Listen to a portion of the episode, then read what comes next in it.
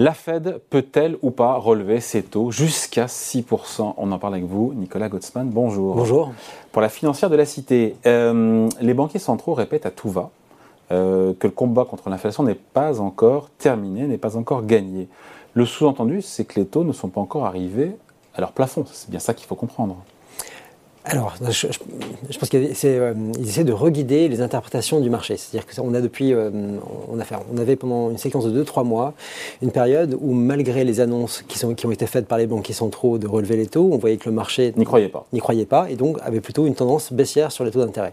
À imaginer même des baisses de taux sur la deuxième partie de l'année. C'est ça, et, euh, et c'est encore, encore quasiment le cas. ce qui est intéressant ici, c'est que le marché en fait s'appuyait sur les publications macroéconomiques qui avaient fin d'année dernière et début tout début de cette année, qui montrait effectivement le début d'un ralentissement américain. Notamment, on voyait sur le terrain de l'emploi, on voyait une baisse du nombre d'heures travaillées, ce qui était un peu inquiétant parce qu'on voyait que ça commençait à mordre sur le niveau d'emploi.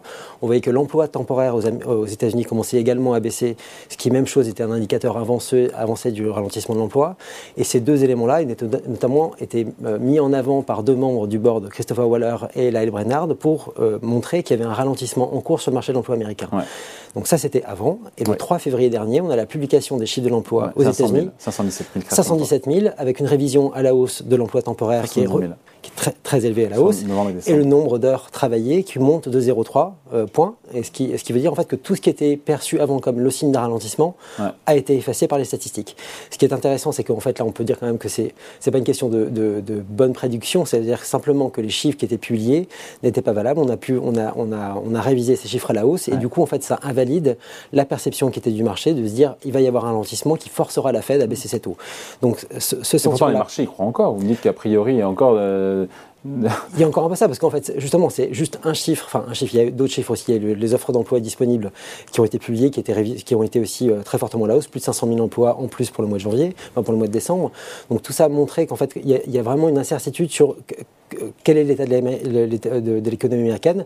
D'abord, les deux scénarios qu'on avait avant, c'était soit un ralentissement un peu difficile, enfin le hard landing, on avait le soft landing qui commençait à prendre un peu plus de poids, et maintenant on a un scénario qui est euh, le, troisième, qui est le no landing, c'est-à-dire que l'économie américaine continue de survoler un petit peu son, niveau d'activité. Et dans ces cas-là, ça veut dire, si c'est le cas, ça veut dire que la Fed devra aller plus loin plus longtemps, et j'y reviens sur les hausses de taux. Aujourd'hui, les marchés attendent deux hausses de 25 points de base sur mars et sur le mois de mai. C'est ce qui nous pend au nez. Pour l'instant, pour l'instant, de toute façon, ça, ça, correspond au scénario qui avait déjà été dessiné par la Fed à la fin de l'année dernière. La seule tempérance qu'on pouvait avoir ça, c'était effectivement de se dire s'il y, a, y a un ralentissement de l'économie américaine, peut-être qu'ils ne le feront pas. Hmm. C'est ce qu'on avait dans les chiffres. Donc là, c'est au minimum, on aura ça au minimum. Alors maintenant, je pense qu'effectivement, au minimum, c'est ce qu'on aura, à moins qu'on ait des publications qui soient très négatives d'ici là, mais ça n'en prend pas le chemin pour le moment. Donc je pense que, dans, et on le voit dans le discours de, de Jérôme Powell, c'est qu'il y a une très forte humilité par rapport à la situation, simplement parce que les chiffres statistiques sont parfois paradoxaux. On on voit un ralentissement de l'inflation et une progression de l'emploi. Ça, c'est, enfin, comme ils le disent euh, L'emploi, indicateur retardé aussi. Oui, un peu retardé, mais la, question, c'est de se dire euh, que, cette situation-là n'existe pas en théorie, mais elle existe en pratique. Donc là, il y a vraiment une problématique. Donc d'essayer de voir sur euh, la pièce est encore en train de tourner, de voir de, quel côté ça va tomber. Si on a un ralentissement qui commence à se mettre en place, je pense que la Fed effectivement pourra se calmer et, hmm. ralentir son, son mais chemin. Mais si on reste sur l'idée que y a, on est dans la dans le scénario du no lending. Ah oui, là, dans, ce cas-là, ça voudrait dire que au niveau de la consommation, ça baisse beaucoup aux États-Unis. Hein. Oui, ça la, consommation est mal orientée, donc ça se trouve effectivement, dès le mois de février, il va, y avoir une correction. C'est ça, on a deux chiffres négatifs. Les ventes au détail et les ventes de, euh, consommation pour le mois de décembre ont été assez négatives euh, aux États-Unis. On voit par contre les données qui ont été publiées par les, par les banques, notamment sur les, euh, les, dépenses qui ont été faites en carte de crédit pour le mois de janvier, sont par contre très positives. Donc on pourrait avoir un retournement de ces situations-là qui viendrait confirmer le scénario du no landing et effectivement et si qui pourrait forcer. Aujourd'hui, on est à quoi 4,5 sur les taux Fed Fund C'est ça, 4,5 mhm. Qu'est-ce qui se passe? Est-ce que, c'est la question qu'on se pose aujourd'hui, est-ce que c'est débile de se dire les taux de Fed Fund à 6 ou est-ce qu'on y va tout droit? C'est, débile, non, parce que déjà. Le, non, mais insensé, farfelu, extravagant. On est, on est déjà, dans le scénario central, il est à 5,25. Donc ça veut dire qu'on est, on on est à 5,25. Ça, c'est le scénario Sur quoi sûr sur? Les taux, les, taux de la, les taux de la Fed à 5,25, ça c'est le scénario central, c'est ce qui est prévu par la Fed elle-même. On y sera a priori euh, au, mois de mai. C'est ça, au mois de mai. Donc si jamais on avait une réaccélération euh, de l'économie, ce qui peut être en cours, euh, on peut avoir effectivement ce type de scénario. C'est pas le scénario central pas pour le moment. anticipé par les marchés, ça. Non, c'est pas anticipé par les marchés parce qu'effectivement, on a quand même le scénario central, ça reste quand même aussi quelque chose qui est plutôt, plutôt proche de ralentissement ça serait un game assez prononcé. Ou pas?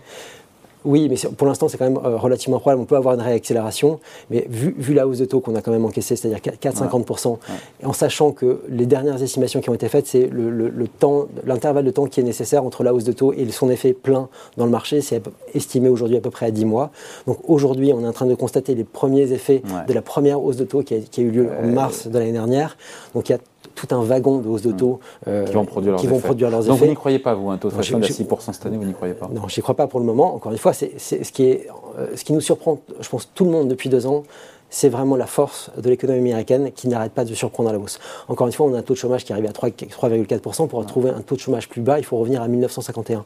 Donc c'est quand même une performance absolument fantastique qui a été quand même réalisée euh, là-bas. Oui, on a l'inflation, d'accord, mais enfin, il y a quand même aussi une bonne raison, c'est de voir justement la puissance de la demande américaine, euh, ce qui est quand même euh, incomparable par rapport à ce qui se passe en Europe, et que justement c'est un peu difficile de mesurer la suite des opérations, mais vu la hausse de taux qu'on a eue là maintenant, il paraît difficile d'imaginer que ça puisse encore accélérer par rapport à la situation actuelle. Hmm. Mais si d'aventure on allait vers 6% de taux de Fed Fund, ça serait une catastrophe ou pas pour les marchés actions? Parce qu'en même temps, ça traduirait aussi une réaccélération de la croissance, donc c'est bon pour les bénéfices par action, donc c'est positif pour les marchés bah, C'est toujours euh, la même situation, c'est que les taux d'intérêt, ça dépend de, à partir de quel moment on les fait. Si vous avez une économie américaine qui justifie des taux à 6%, ça veut dire que vous avez une économie américaine qui est, enfin, qui est extraordinairement puissante. Et donc si vous avez une économie qui est très forte dans ce cas-là, vous avez, et que vous avez besoin de monter les taux d'intérêt à 6, ça voudrait dire que la, la, euh, la, croissance américaine est capable de le supporter également.